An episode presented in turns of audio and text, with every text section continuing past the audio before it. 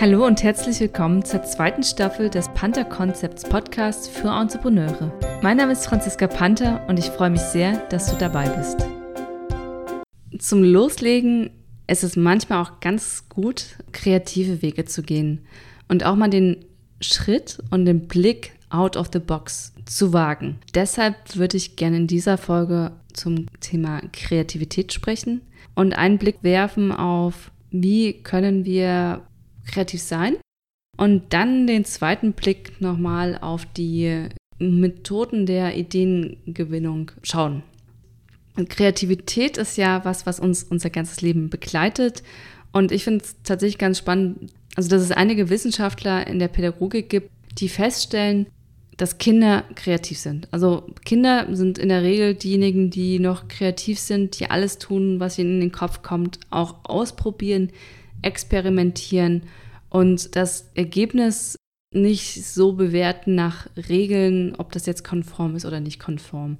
Sir Ken Robinson, das ist ein Brite, der auch TED Talks zu dem Thema gehalten hat, der, der oftmals beklagt, dass in den Schulen die Kreativität verloren geht. Das heißt, dass den Kindern, sobald sie zur Schule kommen, nach und nach ihre Kreativität aberzogen wird und Konformität gewünscht wird.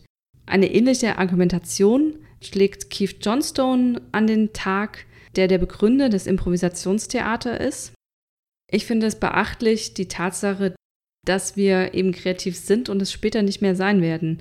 Und die Frage ist schon, sind wir nach der Schule, werden wir wieder kreativer oder ist es so, dass wir zunehmend in Strukturen leben und denken, die vielleicht nicht ganz dem entspricht, was wir zu leisten imstande sind?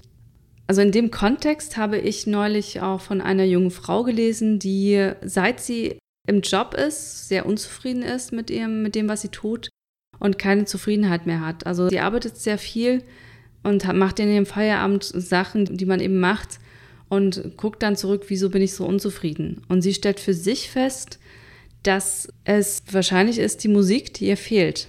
Also sie ist mit Musik aufgewachsen und sie hat sich schon immer für Musik begeistert und das ist dann während des Studiums langsam weniger und weniger geworden, weil ihr Studium sehr viel Raum eingenommen hat. Später im ersten Job war es dann so, dass sie viel gearbeitet hat und auch dort wurde der Job zunehmend wichtiger und ihr Hobby, die Musik, wurde zunehmend unwichtiger. Sie hat dann gemerkt, dass sie ja kaum noch mit Musik lebt und hat dann angefangen, wieder die Musik in dem Alltag zu integrieren, sie selbst zu machen und sie zu hören und sie hat dann gemerkt, wie ihre Zufriedenheit gestiegen ist und sie dann auch in anderen Sachen viel mehr Spaß hatte und auch mehr Energie und auch mehr Kreativität. Das ist, glaube ich, schon so, dass wir da oft geneigt sind, uns ein bisschen zu vergessen mit dem, was wir vielleicht auch noch machen wollen, was vielleicht auch ein bisschen anders ist als das, was man üblicherweise macht. Deshalb möchte ich gerne dich ermutigen, einfach auch ruhig immer mal wieder kreativ zu sein und eben Dinge ausprobieren, die du vielleicht auch nicht kennst. Weil so kommt man zu neuen Ideen, zu neuen Impulsen und zu neuen Ansätzen, die man vielleicht anders nicht bekommen hätte. Ich finde, hier ist das Improvisationstheater eine ganz gute Methode, um ein bisschen den eigenen Status quo in Frage zu stellen und ihn auf der Ebene des Spiels, des Theaterspiels auszureizen und zu probieren. Und ich habe auch das Buch von dem Keith Johnson gelesen und finde es total spannend, im Grunde beruht vieles von dem, worum es geht, auch im, im Theaterspiel, auf dem, oder Theatersport sagt er ja auch, auf den Beobachtungen im Alltag. Und das fängt eben schon dabei an, wie wir die Straße entlang laufen, kommt, uns kommt jemand entgegen. Ist es so, dass wir den Hochstatus haben, hat der andere den Hochstatus, guckt man sich an, während man aneinander vorbeiläuft, macht der eine sich klein, macht der andere sich groß. Also das ist im Alltag ja oft zu beobachten und das Tolle am Improvisationstheater ist, dass man eben diese gewohnten Vorgänge mitnimmt und sie dann aber im Spiel durch Improvisation, durch das, was als erstes aus uns herauskommt, in Frage stellen und auch verändern. Und dadurch hat das, glaube ich, schon eine ganz belebende und kreative Wirkung, da sich einfach völlig neu auszuprobieren mit Menschen, die man nicht kennt oder die man vielleicht dann doch kennt ich glaube, da kann man auch das eine oder andere ganz gut in unseren Alltag äh, mitnehmen. Und nicht umsonst gibt es ja auch Trainings für Firmen, wo es darum geht, Improvisationstheater zu nutzen für die firmeninternen Geschichten. Also das ist eine Sache, die ich ganz spannend finde. Ich habe selbst auch Theater gespielt schon. Und auch das ist natürlich eine ganz tolle Art. Also es muss nicht Improvisationstheater sein, es kann sicherlich auch Theater sein. Es kann, glaube ich, also es kann so vieles kreativ sein, was unsere Sinne einfach mal anders anspricht und unser Inneres auch. Es gibt ja andere Leute, die schreiben und dazu habe ich noch eine ganz gute Empfehlung für dich. Und das ist das Buch von der Julia Cameron. Die hat ein Buch geschrieben mit dem Titel The Artist's Way. Und sie schreibt in dem Buch darüber, wie wir alle den Künstler in uns wiederentdecken können. Also sie schreibt dann auch von Schattenkünstler für denjenigen, der die Kunst im Alltag nicht lebt, aber der eben begeistert ist von Menschen, die Kunst machen, begeistert ist von Menschen, die kreativ sind. Dass wir das alle in uns tragen und es eher darum geht, dem Beachtung zu schenken. Da hat sie eine Methode empfohlen, die man auch nutzen kann, und das sind die Morning Pages. Das heißt, sie empfiehlt, jeden Morgen aufzustehen, ohne schon zu arbeiten, ohne aufs Handy zu schauen. Also das Erste, was man macht, ist tatsächlich, sich hinzusetzen und zu schreiben. Ob man jetzt digital schreibt oder mit Papier, das ist egal. Aber sie schreibt dann so drei Seiten und das eben jeden Morgen. Und was man mit dem Ergebnis dieser Seiten macht, ist auch egal. Also soll das Schreiben eher als Prozess der Auseinandersetzung mit dem Inneren sein. Dadurch das ist ganz spannend, werden dann eben auch die eigenen Prozesse, die inneren Prozesse angeregt. Natürlich habe auch ich die Morning Pages mal ausprobiert. Ich habe das lange Zeit sogar auch regelmäßig jeden Morgen gemacht. Und ich weiß, es hat mir insofern geholfen, als dass ich klarer wurde zu bestimmten Themen, über die ich geschrieben habe. Also ich habe mir oft gar keine Gedanken gemacht, worüber ich schreibe. Also das, das Ritual war tatsächlich, ich stehe auf, setze mich vor meinen Rechner und schaue, was passiert. Und es ist auch immer was passiert. Zu vielen Themen habe ich was geschrieben. Und ich habe es dann aber später gemerkt, dass mir es leichter gefallen ist, zu schreiben. Jetzt war ich eine Weile nicht aktiv mit den Morning Pages, aber es wäre wahrscheinlich schon interessant, mal zu lesen, A, was ich geschrieben habe und B, ähm, ob mir das jetzt wieder gewissen neue Impulse gibt solche Sachen wie Visualisierungen nutzen, Zeichnungen machen, eine tägliche Zeichnung oder eine kleine Visualisierung oder eine eigene Sketchnote, was man gemacht hat an dem Tag. All das sind Sachen, wo man, wo wir uns anders auseinandersetzen mit dem, was wir machen und das auf eine kreative Art. Also ich würde tatsächlich da empfehlen, vielleicht einfach immer mal was auszuprobieren und wenn es unterschiedliche Sachen sind, das morgens in der Dusche singen bis hin zu abends eine kleine Visualisierung darüber zu machen, was man an dem Tag so erlebt hat. Dann gibt es noch die Möglichkeit, natürlich Kreativitätsmethoden eher so im Alltag zu nutzen oder in der eigenen Arbeit. Das sind die zwei bekanntesten und ich finde auch trotzdem zwei effektive Methoden sind das Brainstorming und das Mindmapping. Da kann ich auch dir empfehlen, das immer wieder einzubringen in deinen Alltag. Also das Brainstorming ist ja einfach eine Themensammlung, eine Ideensammlung. Das heißt, das würde ich auch in jedem Fall visuell machen, sprich entweder an der Flipchart im großen Format oder auch im kleinen Format.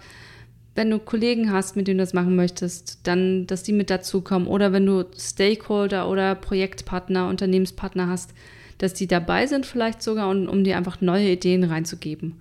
Und dann ist die Aufgabe, dass man sich ein Thema wählt und zu dem Thema jede Idee zielt. Also man schreibt erstmal alles auf, was dazu an Idee kommt und was dazu an Ideen im Raum steht. Das Schöne ist, wenn du dann auch siehst, was visuell entsteht, also die Wörter nochmal lesen kannst, vielleicht sogar ein Icon dazu nochmal sehen kannst, dann wird es zu weiteren Ideen führen.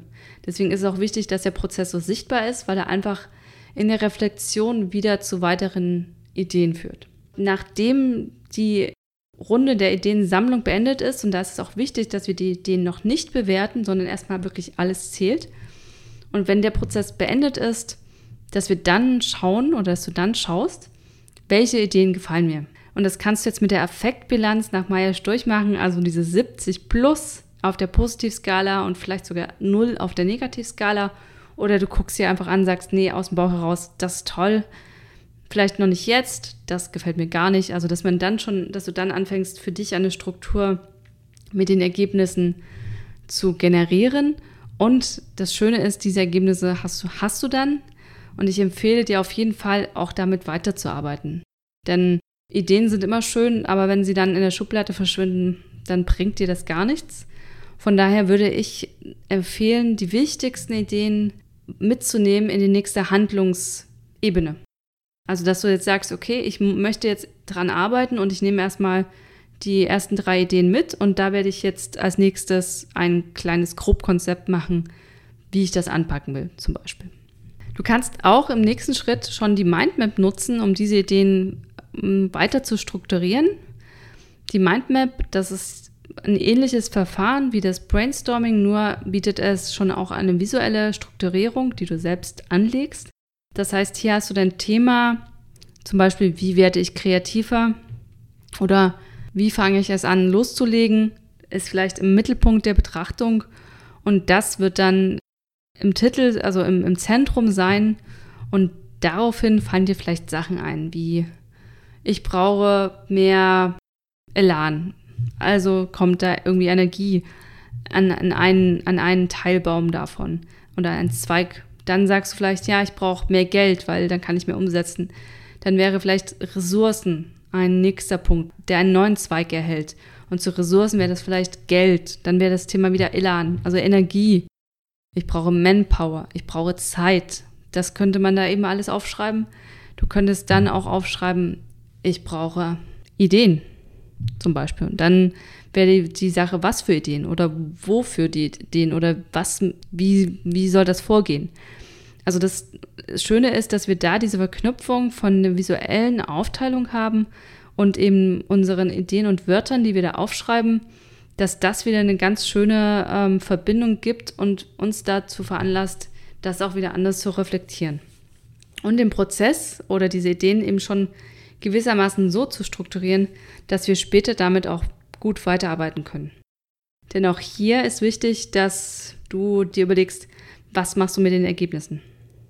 Ist es so, dass du die Ergebnisse jetzt einmal am Tag anschaust, weil sie dir erstmal neue Impulse bringen oder du noch sammelst?